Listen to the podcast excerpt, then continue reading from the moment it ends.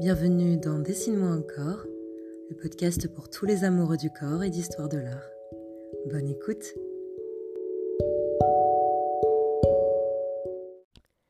Et ma jeunesse est morte ainsi que le printemps, au soleil c'est le temps de la raison ardente, et j'attends, pour la suivre toujours la forme noble et douce qu'elle prend afin que je l'aime seulement, elle vient et m'attire ainsi qu'un fer l'aimant, elle a l'aspect charmant d'une adorable rousse, ses cheveux sont d'or, on dirait un bel éclair qui durerait, ou ces flammes qui se pavanent dans les rosetés qui se fanent.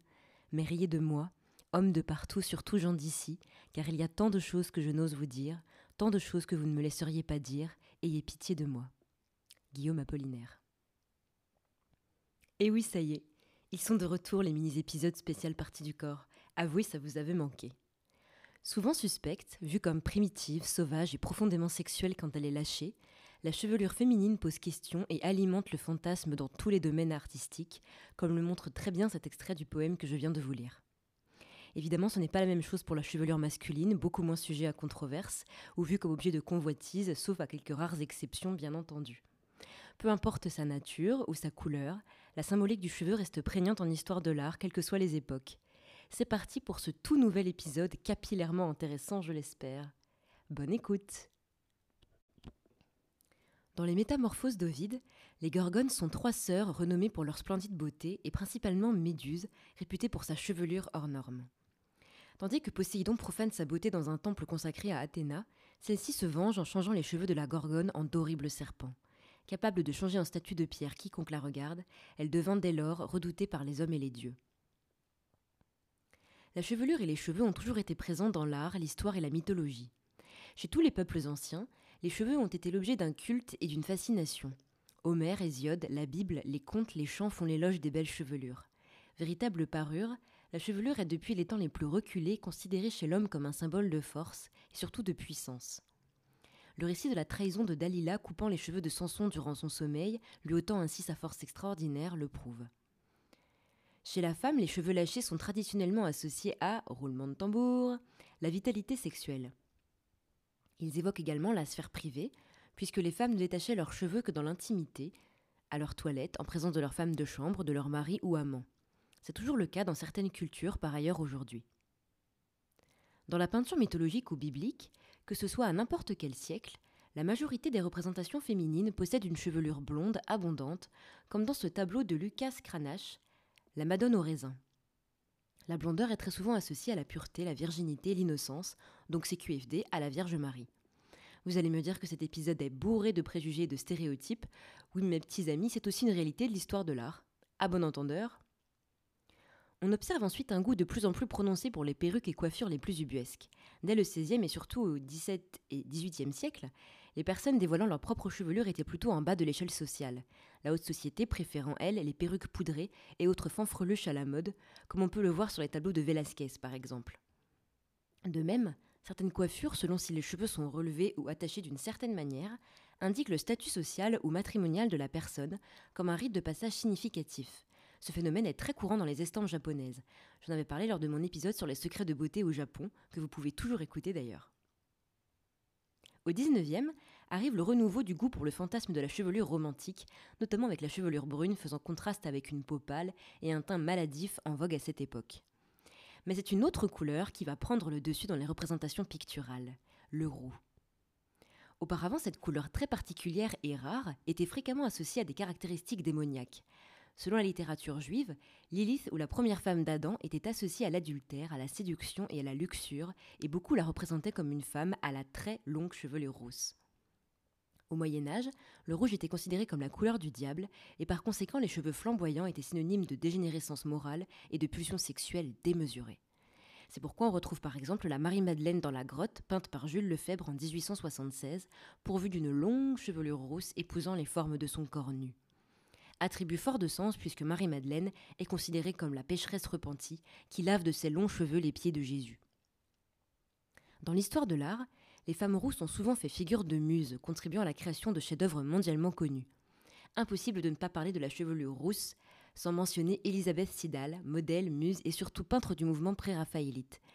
Sidal, une belle femme aux longs cheveux roux, était le modèle le plus convoité des artistes de l'époque. Elle-même artiste, elle a réalisé des tableaux d'une grande valeur. La vie de cette peintre extraordinaire, malheureusement très tourmentée, s'est terminée alors qu'elle n'avait que 32 ans. Elizabeth Siddal apparaît également dans ce tableau très célèbre de l'anglais John Everett Millay, Ophelia, peint en 1852, ou dans celui de Lady Lilith, peint par Dante Gabriel Rossetti, artiste et amant. On retrouve aussi cette obsession de la rousseur chez Toulouse-Lautrec, Klimt, ou bien plus tard chez le peintre Jean-Jacques Henner.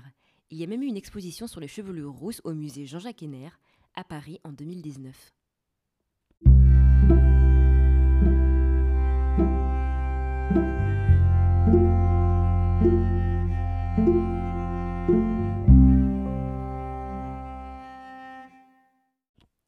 Les scènes à la coiffure ne manquent pas en histoire de l'art, vu comme un moment précieux de l'intimité.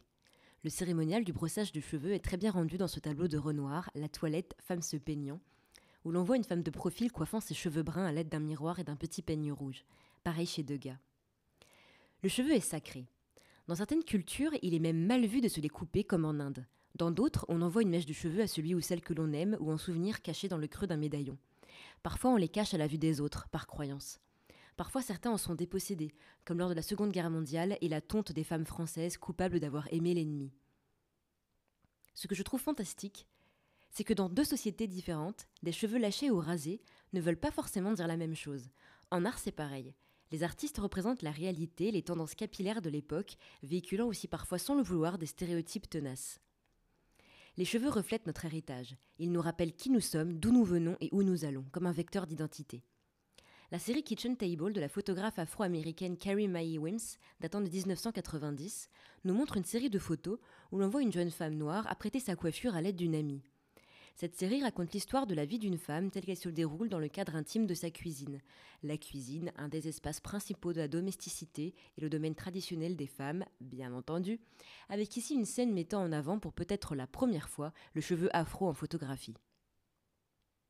L'artiste Hélène Gallagher s'intéresse particulièrement à la double oppression subie par les femmes noires, misogynie plus racisme.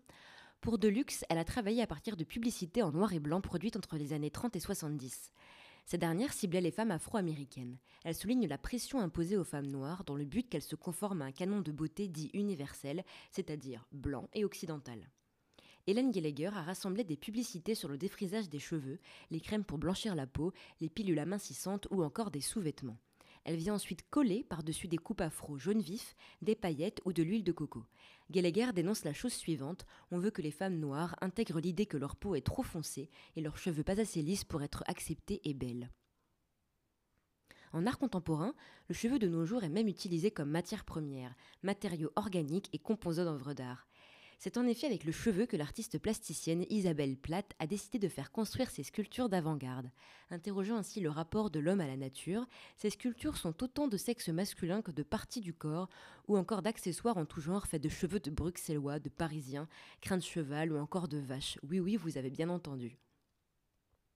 Dans un autre genre, le duo d'artistes d'art contemporain Marina Abramovic et Uley symbolise la solidarité du couple dans leur performance Relation in Time en 1977, en attachant les cheveux de l'un dans ceux de l'autre, dos à dos, pendant 18 heures. De quoi s'arracher les cheveux au bas mot.